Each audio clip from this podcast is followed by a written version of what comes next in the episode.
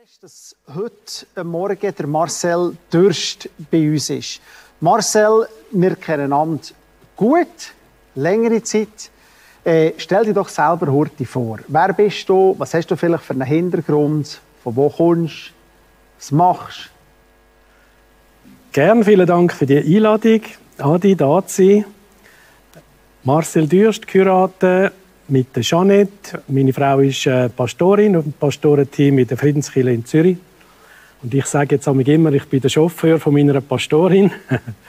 Wir haben drei Kinder äh, in den 30 Die älteste ist in der Mission in Südafrika. Die jüngste hat wieder drei Kinder. Ich bin also dreifacher Großvater, 65. Bin äh, immer mit Menschen und Kirche und Mission unterwegs gewesen. Wir sind zehn Jahre in Lateinamerika in der Mission gewesen. und nachher nochmal 25 Jahre immer Missionsgesellschaften geleitet, mitgeleitet, mitgeholfen, mitgelitten. Durch das auch äh, bei der Bewegung Plus im nationalen Vorstand gewesen, Kirchenvorstand als Vertreter von ihrer Missionsgesellschaft. Jetzt seit einem Jahr pensioniert und jetzt vor allem noch mit Coaching unterwegs. Das ist das, was man noch sehr gut machen kann in dem Alter. Ich würde sagen, AHV positiv in diesem Fall, oder? Genau. Äh, du bist Coach und du arbeitest vor allem mit dem Enneagramm. Genau. Wie bist du zum Coachen gekommen und wie bist du vielleicht zu dem Enneagramm gekommen, wo wir dann noch ein bisschen mehr werden hören, was es ist? Ja, also ich glaube, das hat schon ganz früh angefangen. Ähm, durch meine Missionsleitung sind wir viel mit internationalen Missionsleitern zusammengekommen, einmal im Jahr über die, über die ersten zehn Jahre, wo wir da sind. Und immer war das Thema, was ist das Schwierigste in den Missionen? Das Schwierigste sind immer Teams. Und Teams, vor allem auch internationale Teams, äh, der Umgang miteinander, wo triggert man uns, wo können wir uns ermutigen und wo stehen wir uns einander halt immer wieder im Weg. Es gibt eine Missionsgesellschaft, die hat extra ein Büchlein herausgegeben mit sämtlichen Kulturen beschrieben, wo in ihren Teams vorhanden sind zum Versuchen, das ein bisschen einfacher zu machen. Also durch das bin ich wieder aufgekommen, äh, warum sind wir Menschen teilweise so einander im Weg? Und warum können wir auch einander wahnsinnig ermutigen, begeistern, weiterbringen? Und durch das bin ich auf das gekommen. Ich habe dann lange mal Seelsorge gemacht, dort Ausbildung gemacht. Ich habe aber immer das Gefühl gehabt, Seelsorge ist, wie, ich will es nicht schlecht machen, es war einfach meine Empfindung, man wartet, bis etwas passiert und dann schaut man zurück und versucht, das wieder in Ordnung zu bringen. Und Coaching ist für mich dann wie, ich will einsetzen, bevor etwas passiert. Und Menschen fördern. Das Enneagramm ist einfach ein Modell, das für mich im Hintergrund läuft. Oft wissen die Leute gar nicht, dass das läuft. Das ist ein Modell, das ich im Kopf mittrage, wo mir einfach einen sehr guten, hilfreichen Raster gibt, um mit Menschen umgehen und sie dort abholen, wo sie wirklich sind. Was würdest du sagen als Coach? Was ist dein Ziel als Coach? Was ist das Ziel von Coaching? Ganz simpel für dich. Das Ziel von Coaching? Für mich, ja, es geht in diese drei Bereiche. Eins ist ähm, ein gelingendes Leben. Das wünscht sich jeder. Da geht es um Beziehungen zu Gott, zu mir, zu anderen rundherum. Dann nachher das andere ist, äh, dass ich äh, Leidenschaft kann leben kann, gelebte Leidenschaft. Da geht es um Sinn, um werteorientiertes Handeln. Da geht es um Träume, um Visionen, um wo will ich einmal noch an. Und das Dritte ist wie gesunde Leistung. Es wird etwas gefordert von uns in dieser Welt. Wie bleibe ich gesund da drin in Bezug von der, was für eine Rolle hat Arbeit in meinem Leben und Familie, ich selber, Freizeit und so weiter. Das sind so die drei Bereiche, wo fast immer das Coaching anspricht. Und das Ziel für mich wäre, dass eine ausgeglichene Persönlichkeit man kann entwickeln wo man wirklich gesund und bewusst kann umgehen mit Business, mit Familie und mit sich selber. Äh, ich bin ja mit dir selber, wir sind lange schon unterwegs, habe immer gemerkt, geschätzt, das war gegen vorne gerichtet. Gewesen. Mir immer gedacht, da ist der Fokus gegen vorne. Jetzt lassen wir mal ein auf das Enneagramm kommen. Ich beobachte ja manchmal so ein bisschen die Aussage, gibt ja Werkzeug, sagen wir dann Werkzeug, ist ein Werkzeug, Disk, andere Sachen. Und so ein bisschen die Aussage, ja, es drängt mich in eine Schublade, so ein bisschen die Grundangst. Erlebst du das manchmal schon? Und was würdest du dazu sagen? Drängt so ein Werkzeug wirklich in eine... Also, ich erlebe das sehr viel. Das sind, das sind oft äh, Vorbehalte, die die Leute ganz am Anfang haben. Und beim Enneagramm muss ich immer sagen, für mich ist das eines von diesen Werkzeugen, das das Gegenteil macht, wo mal die Schubladen aufmacht und uns rausnimmt und wir von außen können an die Schubladen anschauen oder drin hinschauen und mir mal bewusst werden, hey, was läuft da eigentlich so automatisch in meiner Schublade und will ich das, dass das so läuft. Die Gefahr ist immer bei so Werkzeugen und bei so Modell, dass man Leute schubladisiert. Aber dann ist meistens nicht das Modell geschuld, sondern die Leute, die vielleicht dann eher ein bisschen zu rigide damit umgehen. Wenn das mal die bildlich die Schubladen, wir machen die auf. Ja. Das Enneagramm hat irgendeinen Ansatz. Weißt, was würdest du sagen, wie beschreibt es jetzt unsere Lebensschublade? Wie nähert es sich dem? Also das Enneagramm hat, hat so eine Grundüberzeugung. Und zwar die Grundüberzeugung ist, wir können, wir können denken, wir können fühlen und wir wollen handeln. das geht, Denken passiert im Kopf, das Fühlen passiert im Herz und das Handeln, sagt man oft, das kommt so aus dem Bauch raus. Und die drei sind so die drei Ressourcen, die wir haben, sind aber auch drei Bedürfnisse, die abgedeckt werden müssen. Wir wollen Sachen durchdenken, unsere Beziehungen müssen stimmen und wir wollen endlich vorwärts gehen, Risiko eingehen oder es auch ein bisschen ruhiger angehen. Das wären so die drei Bereiche. Und wir haben alle drei und das Enneagramm sagt, in einem sind wir primär daheim. Das heißt, entweder sind wir eher eine Handlungsperson, sind wir eher eine Beziehungsperson oder sind wir eher eine denkende Person. Wenn wir denken sind, heißt es nicht, dass wir kein Herz und kein Bauch haben. Wir haben immer alle drei, aber eins ist so gerade das Erste, das triggert wird. Und dann geht es weiter zu diesen Schubladen, dass Enneagramm dann nachher sagt, je nachdem, in welchen von diesen drei, dass wir daheim sind, gibt es noch je drei Arten, wie wir das leben. Und die Schubladen sind dann wie bestimmt, du, der Stuhl, du sitzt dort auf einem Stuhl mit vier Beinen, ich auch. Und jede Persönlichkeit hat so ein innerpsychisches System und das ist dreit von so vier Beinen. Eins Bein ist ein Lebensthema, das läuft immer bei mir unbewusst. Dann habe ich so ein Geschwistertepaar, das ist ein, ein Grundbedürfnis, das muss deckt sein. Wenn es nicht deckt ist, fängt der Stuhl an zu dann kriegt die Grundangst rein. Und dann kommt da so als viertes Bein noch eine Abwehr, wo wieder versucht, mein System zu stabilisieren. Und egal was passiert, wenn irgendetwas Unerwartetes passiert, dann kommt das Ganze ins Wanken. Und dann versucht man wieder, wie stabilisiere ich das? Oft auch unbewusste Prozesse laufen dann. Und das Enneagramm versucht, das ein bisschen klarer zu machen und dir zu sagen, je nachdem, was für eine Persönlichkeit das du bist, was so deine vier Stuhlbeine sind. Und das ist sehr hilfreich, wenn man das mal hört bei sich. Hey, vielleicht für ein praktisches Beispiel, dir mal einen Test. Schau, ob du es im Griff hast. Was würdest du jetzt bei mir? Du wärst mein Chef, kommst am Morgen ins Büro, würdest zu mir kommen, fragst, hey Adi, wie ist es gestern am Elternabend gegangen? Äh, wie fühlst du dich? Schön bist du da? Oder würdest du mir arbeiten, um 10 Uhr rufst du ins Büro, du hast zwei Gipfel gebracht. Was käme jetzt bei mir besser an? Wahrscheinlich das Zweite. Warum? Warum? Äh, du, bist eine Hand du bist eine Handlungsperson, du willst vorwärts gehen, du willst nicht zuerst dich noch, weiss ich, wie lange müssen auf Details und auf Fakten und auf Zahlen und auf Beziehungen müssen einlassen, ausser die helfen, gerade in den nächsten Schritt zu kommen. Dir müsste man sagen, ich habe eine Idee, so geht's, dort gehen wir, was, was meinst du?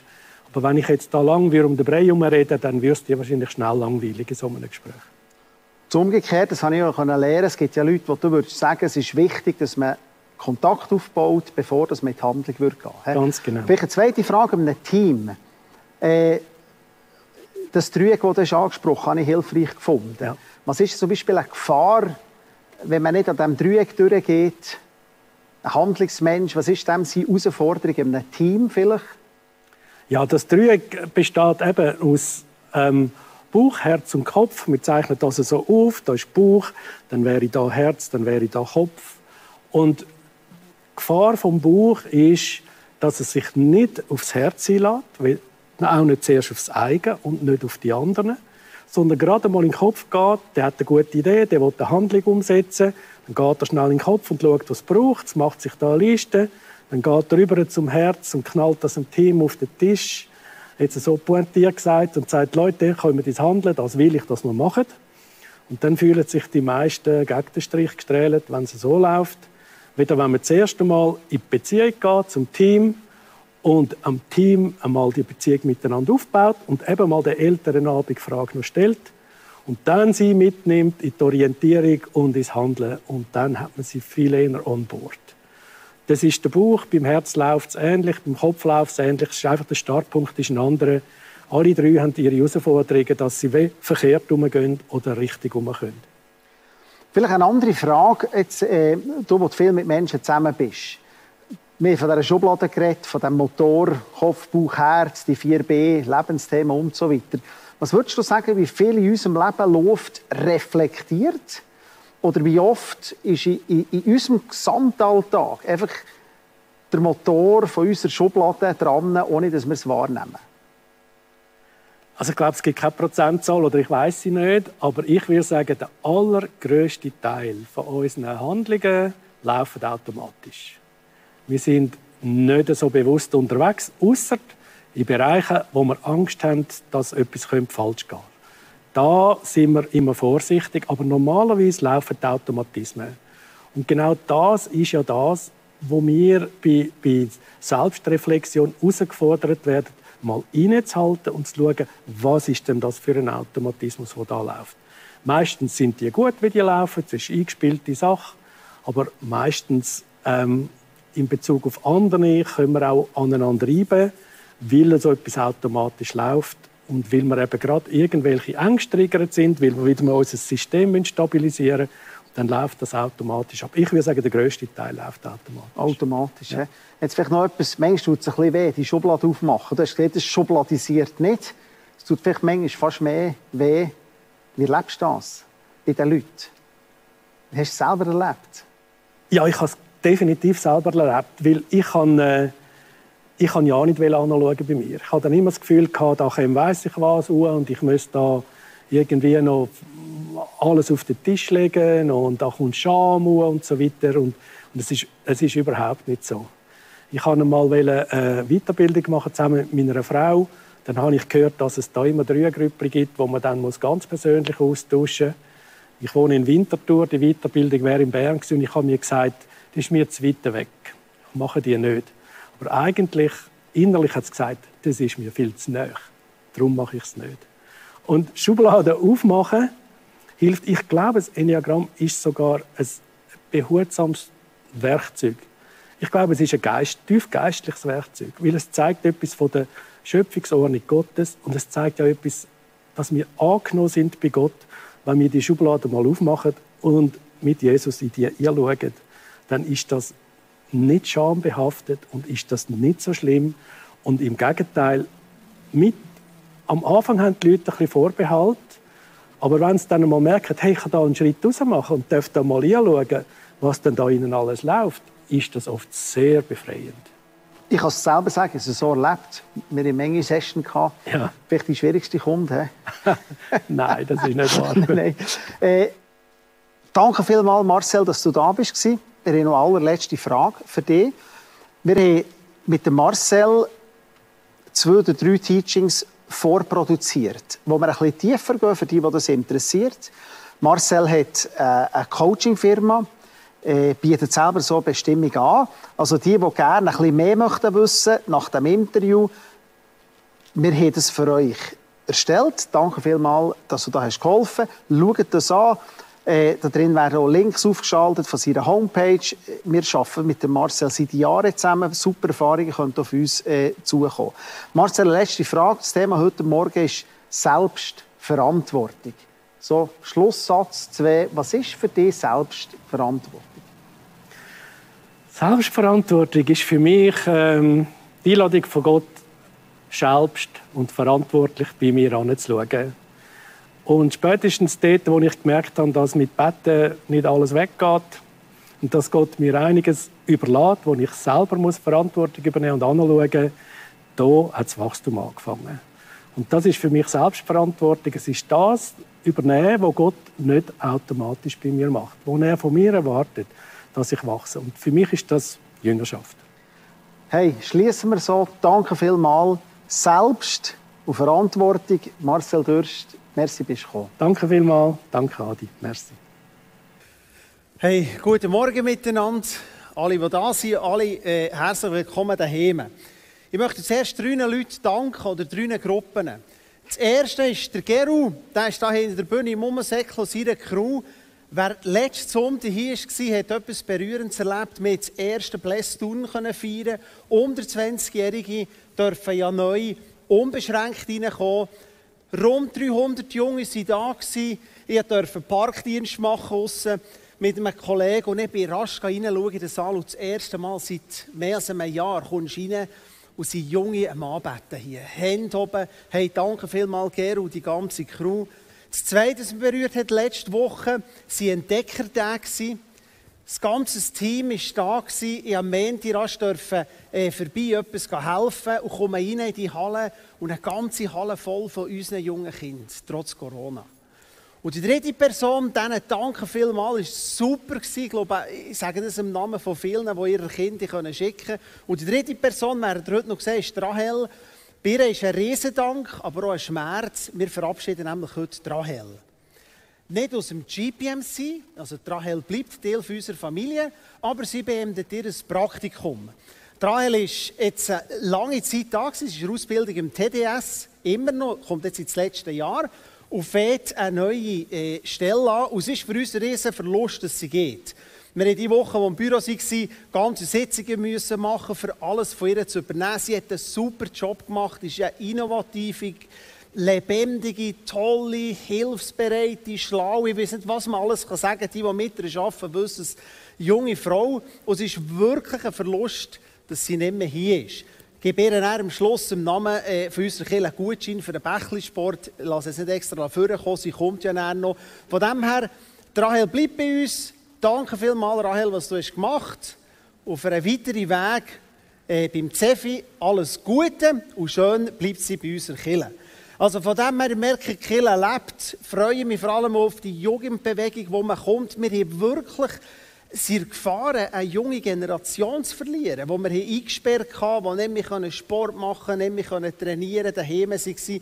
Von dem her super, kann man weitergehen und um anfangen, etwas machen. Jetzt heute Morgen möchten wir über eine Person aus der Bibel reden, mit, mit dem Jakob. Jakob ist eine absolute Top-Person der Bibel. Für das Volk Juden natürlich der Stammvater, aus ihm ist ja Israel geworden. Äh, und hat sehr ein grosses Gewicht im Alten Testament. Also viele Kapitel sind über Jakob, über Josef, über seinen Sohn, über Brüder, über die zwölf Söhne und so weiter. Und der Jakob hat ein bewegtes Leben. Dann würden wir sagen, das Leben ist hoch und achen. Und etwas habe ich gelernt aus dieser Geschichte, aus bei Gott gibt es kein Abstellgleis, sondern es gibt nur einen Umweg. Vielleicht die Landstraße zurück auf die Autobahn. Und der Jakob hat die gemacht, er hat Menge Bogen gemacht, Menge Windung müssen durchmachen. Schon seine Geburt ist auf eine Art spektakulär. Rebecca, seine Mutter, Isaac, äh, hat wie viele von diesen Geburten, die wichtige Personen hat gegeben ist nicht äh, schwanger geworden. Man hat dafür und hat dann Zwillinge bekommen. Der Esau, aus dem Esau raus sieht man, sind dann Christen entsprungen. Also wahrscheinlich äh, könnte es sein. Jakob war der Auserwählte. Und schon seine Geburt ist lustig. Es heisst, der Ältere ist zuerst auf die Welt gekommen, aber der Jakob hat ihm an die Fersen gehabt. Also das Füßchen hinten. Und es heisst, der Fersenhalter. Also wenn man den Namen übersetzen müsste, heisst es 1. Mose 25, der Fersenhalter. So, er hat die Fersen gehabt. Und so würden die Juden das so übersetzen und sagen, Jakob kommt vom Namen Fersen wir würden eher sagen, hinterlistig. Ist auch beschrieben, dass er hinterlistig war. Und wenn wir das Leben schauen vom Jakob, er kommt auf die Welt, sein Bruder war ein Fighter, ein Kämpfer, er ist mehr, ich würde heute sagen, im Zelt gebildet, ist mehr daheim geblieben, so. der Bruder war ein Jäger. Und er war der Liebling von seiner Mutter. Und dann fängt die Geschichte an, die traurige Geschichte. Und dann fängt die Geschichte an, wo es darum ist gegangen, wo der Vater alt ist worden, wo man der Segen hat geben Moriem, der Älteste, hat alles bekommen, oder? Die anderen hätten dann eher ihm gedient. Haben sie mit einer List Trick gemacht, Erstgeburtsrecht, Der Segen hat er bekommen, musste flüchten vom Brütsch, ist nachher zurück zu seinem Onkel, zum Laban, einen riesen Weg zurück ins heutige Irak, Iran, in das Gebiet, Grenzgebiet hinein ist auf der Flucht und hat eine riesige Begegnung mit Gott. Und wenn ihr es nachleset, wenn ihr wollt oder darüber nachdenkt, leset mal die Geschichte. Da hat eine Begegnung in Bethel einen, einen wirklich offenen Himmel. Und er steht auf und sagt, Gott, also wenn du mehr, stellt eine Bedingung, die, das ist mega spannend. Wir würden sagen, wenn du so eine Begegnung hast mit Gott. Und so heisst der Jakob, ist so ein bisschen ein Hinterlistiger gewesen. Wir können so übersetzen, er war schon Verlauer. So. Kennt ihr das so? Menschen, die gingen so ein bisschen das Gefühl haben, äh, ich komme jetzt kurz. Äh, wie tut euch der? Wenn der zu mir, wie kommt er? Und warum bringen wir heute die Geschichte heute Morgen? Weil sie sehr auch mit meinem Leben zu tun hatte, weil es für mich vielleicht die tiefste Erkenntnis war, seit langem über mein eigenes Leben. Und zwar hatte ich äh, äh, im letzten Jahr eine Situation, die mir schwierig hat. Und ich frage dann manchmal Gott und sage, Gott, könntest du mir eine Geschichte aus der Bibel herausgeben, für das mehr zu verstehen? Das ist mir noch hilfreich, oder? Dann sagt vielleicht Gott, denk mal über das nach. Und ich fahre so hin und denke, Jakob und Laban. Und ich denke, genau. Er ist jetzt zum Onkel zurückgegangen, oder? Und der Onkel hat ihm nachher ein bisschen versäckelt. Hat ihm die, äh, seine, hat sich verliebt in die Rahel und hat gesagt, hey, okay, komm, wir machen ein Geschäft. Schaff sieben Jahre dafür und nach sieben Jahren kannst du sie haben. Und Hochzeitsnacht hat er was gemacht? Hat er mir die ältere Schwester gesagt, also das ist bei uns Sitte. Also zuerst immer die, aber du kannst die Junge ja haben. Also ich gebe dir beide, aber du musst halt noch mal sieben Jahre für sie arbeiten. Also hat ihn austrickst und dann lesen wir, wie er auch austrickst. Und ich habe so gedacht, hey genau, ich habe mich gefühlt wie der Jakob im Laban, oder? Und dann gehe ich zur Tür rein und dann habe ich wieder den Eindruck, wie Gott mir das aufs Herz legt. Das ist nicht das, was ich dir sagen wollte. Lies die Geschichte nochmal. Und ich habe beim 10 Uhr heim die Bibel vorgenommen, die Geschichte gelesen, lese Jakob und Laban. Und dann habe ich wieder den Eindruck, wie mich Gott fragt, aber sag jetzt mal, Adi, wer war besser gewesen, der Jakob oder der Laban? Und ich habe die Geschichte gelesen und denkt, ja, hey, hey, hey, Jakob macht das Erstgeburtsrecht, geht davon, hat irgendwie eine komische Beziehung zu Gott, äh, ist beschissen worden. Wenn du die Geschichte von ihm lesest, und dann heisst es, hat er betrogen, der Laban zurück mit den Tierli, oder? Er hat ihn den Schwanz gebunden und hat gesagt, weißt was, ich arbeite für dich, will den Lohn, welche soll ich haben? Gut, gesprengt hat einen Trick herausgefunden, wie er sein Vermögen hat können vermehren um Laban sein zu vermindern. Es heisst, er hat sogar getäuscht, als er zurück ist gegangen, ist einfach abgehauen. Hat ihn beschissen. Hat das Zeug mitgenommen, sein Vermögen ist gegangen. Und ich lese so die Geschichte und denke, hm, wer war jetzt besser gewesen? Jakob oder Laban? Was würdet ihr sagen? Ich, ich, ich, bin ja zu diesem Schluss gekommen. Oh, jemand hat weder, und denke so, eigentlich beide Schlitzohren gewesen. Also, er war schon verloren, der Jakob. Leset mal, wenn er mehr so begegnen seinem Brüder. Er geht nach zurück, nach über 20 Jahren geht er zurück. Und er macht darum eine riesige Sache, oder? Er macht Karawanen und Geschenke und er kommt um zum Esau zurück. Und ich habe plötzlich gemerkt, dass Gott sagt, hey, ich wollte dir nicht sagen, du bist wieder Jakob. Ich dir etwas anderes sagen. Der Jakob musste lernen, Gnade verstehen. Der Jakob war noch nicht der Israel. Und mit dem möchten wir in den zweiten Teil hineingehen. Die Frage, wer war besser gewesen? Jakob oder Laban? Es hat einen Unterschied gegeben. Gott hat ihn auserwählt. Rahel, bitte. merci vielmals, Adi. Was für eine Geschichte. Immer wieder begeistert von diesen Geschichten in der Bibel, weil sie so viel hergeben. Genau, wer war besser gewesen? Ich glaube, ähm, es gibt sättige und sättige Meinungen. Aber Fakt ist, so Situationen, wie der Jakob, Jakob mit dem Laban hat erlebt, äh, so Laban-Situationen kennen wir, glaube ich, alle in unserem Leben. Vielleicht ähm, habt ihr nicht sieben Jahre geschafft für euren Onkel, für dass er euch nachher die falsche Frau gibt. Oder die falsche, nicht die, die ihr abgemacht habt. Aber vielleicht habt ihr andere, haben wir andere Situationen in unserem Leben. Vielleicht hat der Chef mir eine Projektleitung versprochen und dann hat er es einfach meinem Arbeitskollegen gegeben. Oder vielleicht haben wir im Team äh, etwas abgemacht zusammen und nachher macht es die Hälfte vom Team einfach anders, obwohl wir es anders abgemacht haben. Oder vielleicht muss man gar nicht so weit gehen. Vielleicht bist du die Mami von Teenagern und du hast dich aufgeopfert 15 Jahre lang für die Kinder und jetzt äh, sind sie nur frech. Natürlich in GPM sind jetzt keine frechen Teenager, das ist mir schon bewusst. Aber, aber es gibt tausende Situationen, die wir auch alle könnten aufzählen in unserem Leben, wo wir uns vielleicht ein bisschen wie ein Jakob haben gefühlt und so eine Laban in unserem Leben hatten, der uns einfach beschissen hat, auf Berndeutsch gesagt. Und das Krasse ist ja, in solchen Situationen, was passiert da? So, so Laban-Situationen lösen ja in uns etwas aus. Die lösen meistens in uns ein Mangelgefühl aus. Ich komme zu kurz. Ich werde hier beschissen. Ich, ähm, man hat mir etwas anderes versprochen. Da ist irgendwie ein Missstand in meinem Leben. Ich komme zu kurz. Und ähm, nachher gibt es unterschiedliche äh, Reaktionen auf das Mangelgefühl in unserem Leben. Ich glaube, ein paar von uns ziehen sich dann einfach zurück, resignieren, werden bitter, werden zynisch. Äh, andere von uns werden hässig, wenn sie so diesen Mangel spüren. Andere von uns fangen an kämpfen, fangen an Ellbögeln. Aber in uns allen, glaube ich, zerbricht so etwas in solchen Situationen, wenn wir mit Leuten, die vielleicht sogar mega nahe in unserem Leben sind, die mit uns verwandt sind, wenn wir so verletzt werden von ihnen, da, da verbricht irgendwie emotional oder innerlich etwas. Und ich hatte so ein Bild in der Vorbereitung, ich mache da heute ein bisschen äh, einen Versuch mit euch, ich hoffe, es klappt. Unser Leben ist manchmal so ein bisschen wie eine Schale. Und ähm, viele Leute sind ja der Hammer, gell? aber manchmal ähm, verletzen sie uns vielleicht ein bisschen.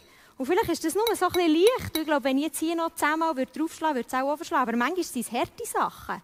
Manchmal, ähm, ich, ich kenne jemanden, der ist in seinem Erb betrogen worden. Das ist dann nicht einfach ein so, sondern das ist dann vielleicht so. Und dann ist das kaputt.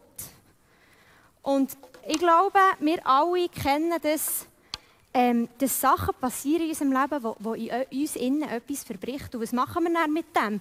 Ich kann das dann zusammenlesen und probieren, wieder zu flicken, aber es bleibt ein Riss in meiner Schale. Es bleibt die Verletzung, ähm, es bleiben die Scherben vielleicht. Ähm, vielleicht sind, sind wir mehr verbrochen oder weniger, aber es bleibt irgendwie ein Riss, weil der Laban mir über das Nest abgerissen hat. Und der Jakob war, glaube ich, einer von denen, wo er hat kämpfen Das sehen wir auch in dieser Geschichte. Ähm, er ist ja nicht so einfach hat sich zurückgezogen, sondern er hat gedacht, wenn du mich bescheissest, bescheisse ich dich auch. Und hat angefangen, ähm, die Herde so zu züchten, ähm, könnt die Geschichte mal nachlesen, die Herde so zu züchten, dass möglichst viele Tiere ähm, nachher in seine Herde haben gehört, hat da etwas angefangen mischen. Er hat angefangen zurückkämpfen gegen Laban. Und ich finde es mega spannend, im 1. Mose 31, im Vers 2 heißt es, dass an finsteren Miene vom, vom Laban hat der Jakob erkennt, dass der Laban nicht mehr auf seiner Seite war. Also es hat einen Riss nicht nur in Jakob sein Leben gegeben, sondern auch in ihre Beziehung. Die waren nicht mehr Buddies. Die sind, das hat einen Riss in die Beziehung. Im Laban seine Miene ist finster geworden. Und das erleben wir doch auch so oft, wenn ich unfair behandelt werde oder ich andere unfair behandle. Es gibt so einen Riss in die Beziehung.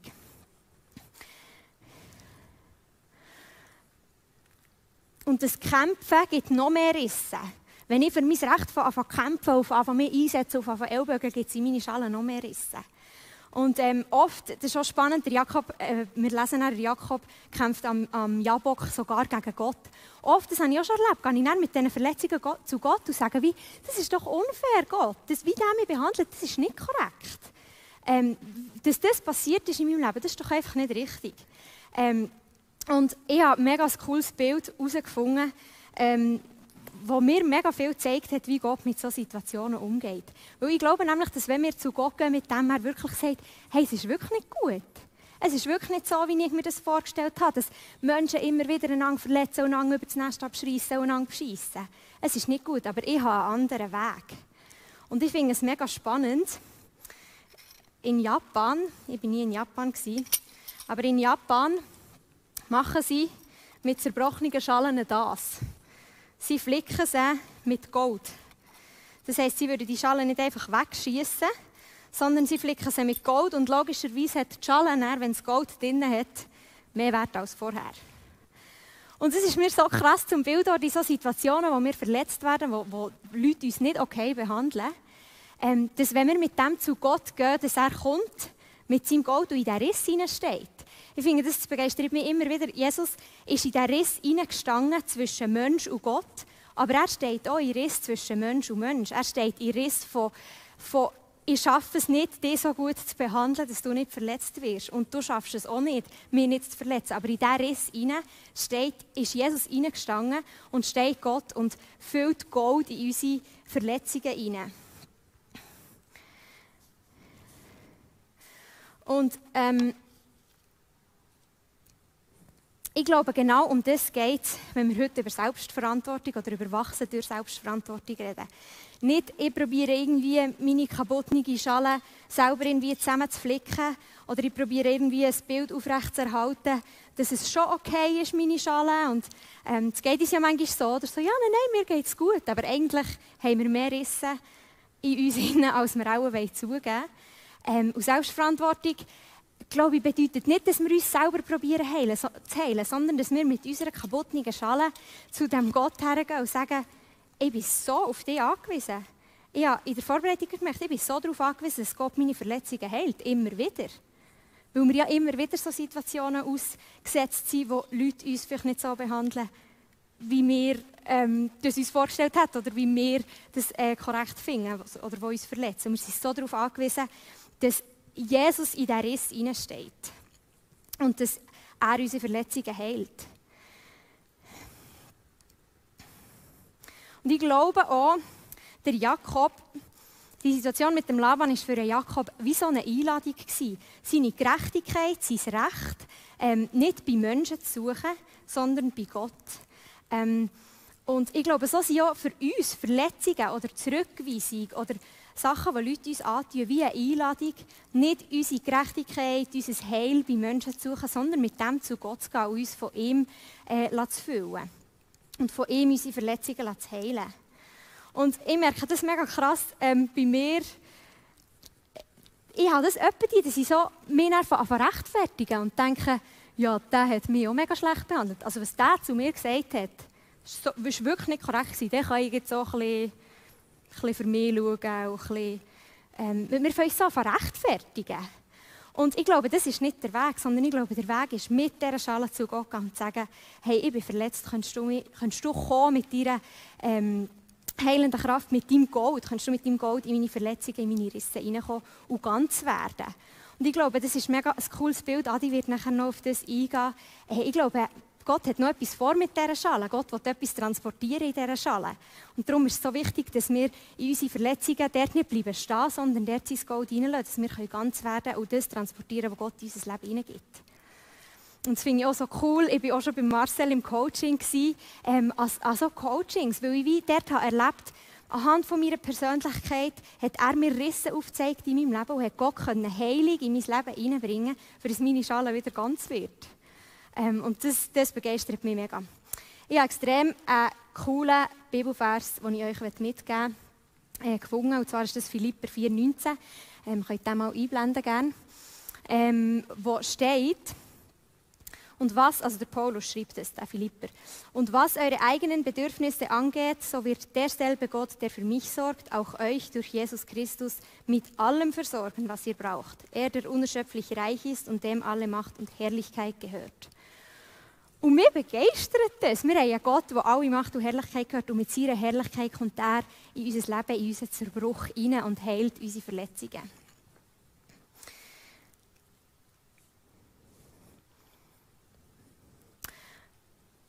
Yes. Und ich glaube wirklich, das ist der Punkt von heute Morgen, das ist das, was wir heute Morgen weitergeben oder euch mitgeben Wie Selbstverantwortung bedeutet nicht, reiss dich zusammen, heil dich selber, ähm, meditiere und dann kommt es gut, sondern geh doch zu Jesus mit deinem Zerbruch. Und ich habe das so oft schon erlebt und merke, wir brauchen das immer wieder, weil, weil wir immer wieder verletzt werden mit diesem Zerbruch, zu Jesus herzugehen und sein Gold reinzulassen.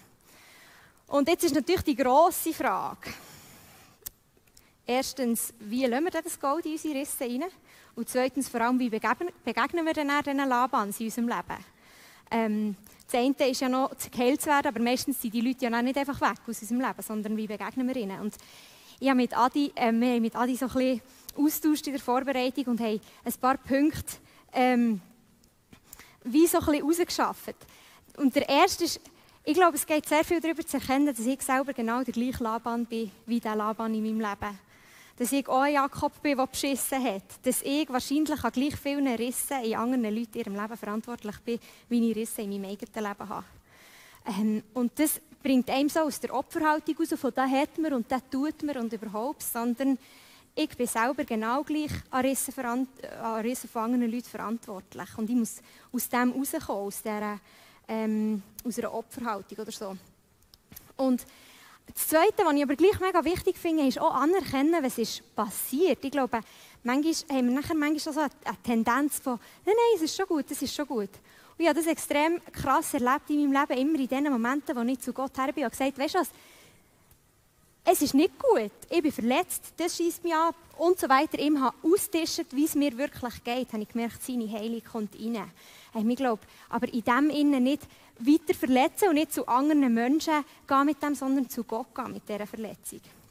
Und das Dritte, das finde ich fast das Wichtigste, ähm, wo wir immer wieder darüber reden, aber wo ich so einen Schlüssel finde, ist Vergebung.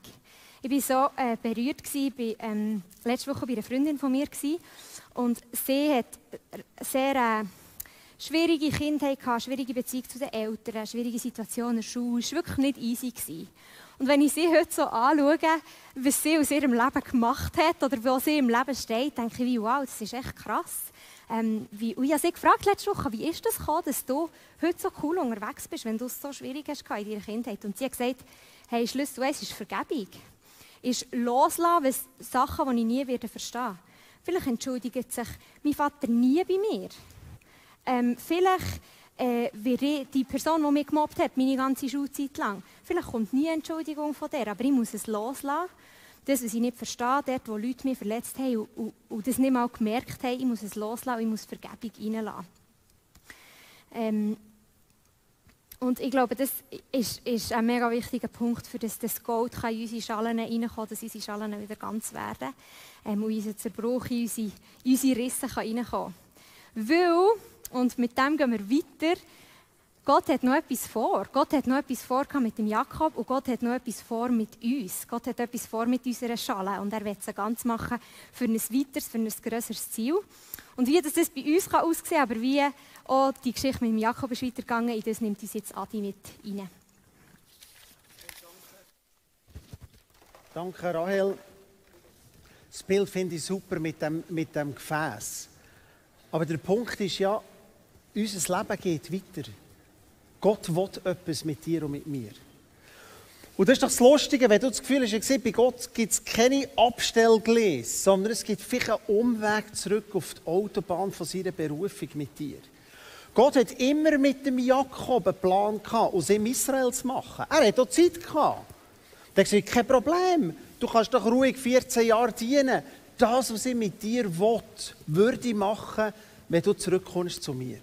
Und das ist für mich der Punkt, der Kampf, das ist noch lustig, je nach Übersetzung, die du liest, wenn du eine hebräische Bibel hast, heisst er hat mit dem Engel gekämpft und Gott hat geredet. So wie es der Luther hat übersetzt, ist es Gott, der Engel von Gott gewesen. So, also, wenn du auf dem hebräischen Denken herkommst, sagen sie, er hat mit dem Engel von Esau gekämpft und hat, der Engel hat ihn nicht können besiegen und Gott hat ihm einen neuen Namen gegeben. Die Aussage bleibt am Schluss ja gleich. Gott hat gesagt, du sollst Israel heißen. Du sollst Israel heißen. Nicht mehr Fersen, sondern Kopf. Israel ist Kopf, Israel ist Seele, Israel ist Geist. Aber das Lustige am Leben von Jakob ist doch was? Er ist immer auch noch als Jakob genannt worden. Jetzt lese ich euch den Schluss vor von seinem Leben. Das ist eine Frage, was wollen wir mit unserem Leben? Jetzt lesen wir am Schluss, ist er zurückgegangen, er hat selber Kind bekommen, er hat den Josef müssen verlieren, die Gemeinde erlebe nicht mehr. Er hat in die Hungersnot hineingekommen, am Schluss ist er, der Josef hat ihn geholt nach Ägypten.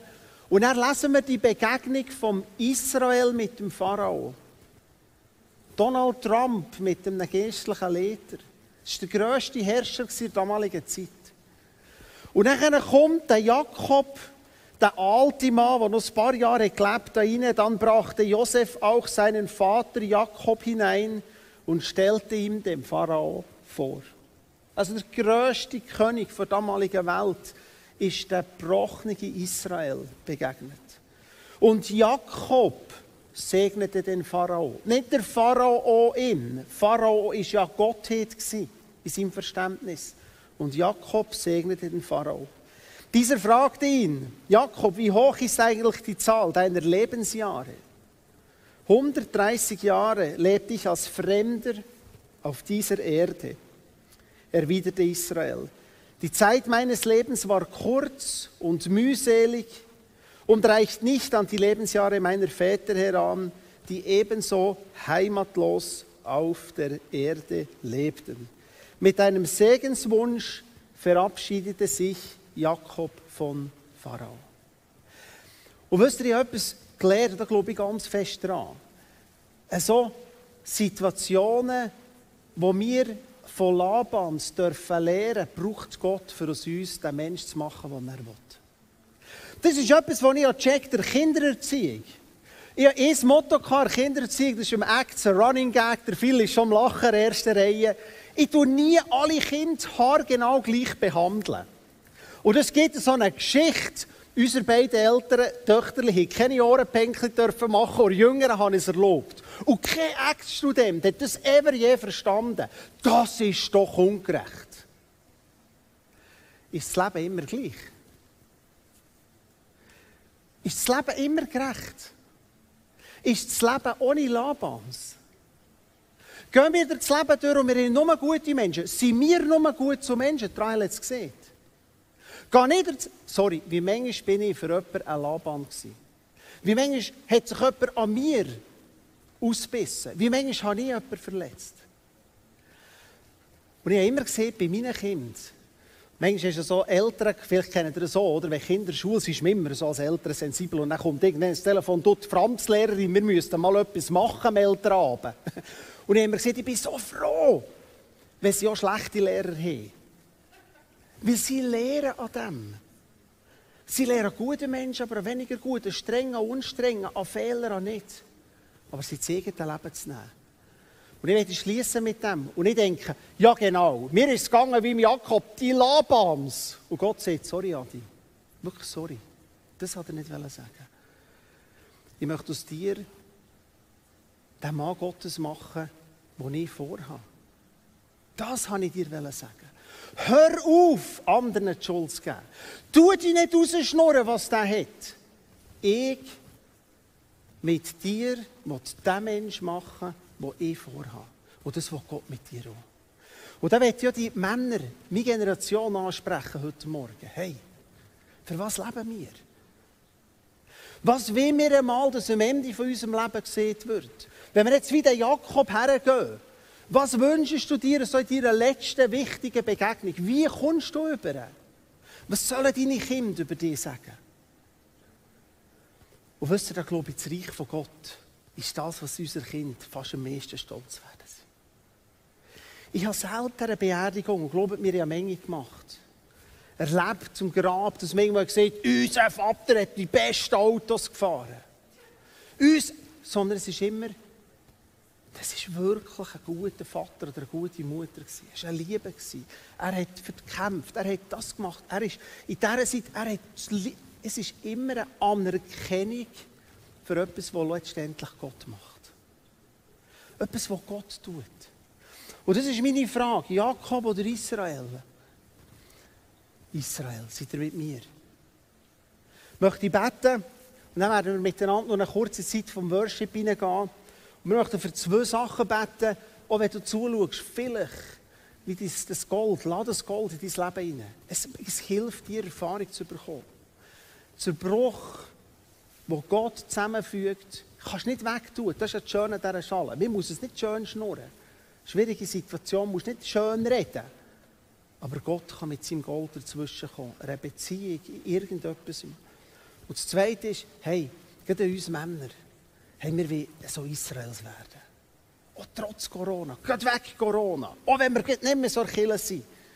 lasst uns zu diesen Männern Gottes werden, die am Schluss vielleicht wie der Israel sagen, mein Leben war kurz, gewesen, es war mühsam, aber er hat der Pharao gesegnet und nicht der Pharao ihn. Der Schafhirt, der Hungersnot auf Ägypten ist gegangen, hat er sagen, weil er Gott hinter dran hatte. Weil Israel in sein Leben ist gekommen. Weil er zum Israel ist geworden. Weil er vor Fersen zum Kopf ist gekommen. Lass uns beten. Und Jesus, wir danken dir für die Geschichte von Jakob. Wir danken dir, dass aus einer Ferse ist der Kopf geworden. Durch dich. Nicht durch seine Kraft, nicht durch sein Kämpfen, nicht durch, sondern durch den Moment, wo er gemerkt hat, ich kann Gott nicht besiegen. Und er ist zu dem, zu dem gebrochenen Mann geworden, der mit dem Verlust von Josef umgehen wo viele Probleme hatte, wo sieht am Schluss, wo der Pharao fragt, wie alt bist, 130. Und mein Leben war hart und mühselig. Und ich war ein Fremdling, aber ich wusste, es wartet Ewigkeit auf ihn. Und Jesus, sie beten für Leute, die vielleicht irgendeinen Riss haben bekommen, die vielleicht so eine Laban vor sich haben im Geschäft oder wo immer. Hey, Gott kann das brauchen, für dich zum Israel zu machen. Und ich bete für uns Männer, hey, es gibt kein Abstellgleis bei Gott. Es gibt vielleicht die Landstraße, die zurückführt auf die Autobahn von deiner Berufung. Mach uns zu Männern, die Verantwortung übernehmen, Selbstverantwortung. Lass uns arbeiten mit Marcells, mit Menschen, die uns helfen zu wachsen, dass wir Israel werden dass du Gott zum Zug kommst. Amen. Wir singen miteinander das Lied. Ich denke, ein bisschen singen dürft ihr. Steht doch auf. Äh, möchten miteinander noch ein Lied singen. Leislich, ein bisschen mitsummen zumindest. Stehen wir miteinander auf und beten wir Gott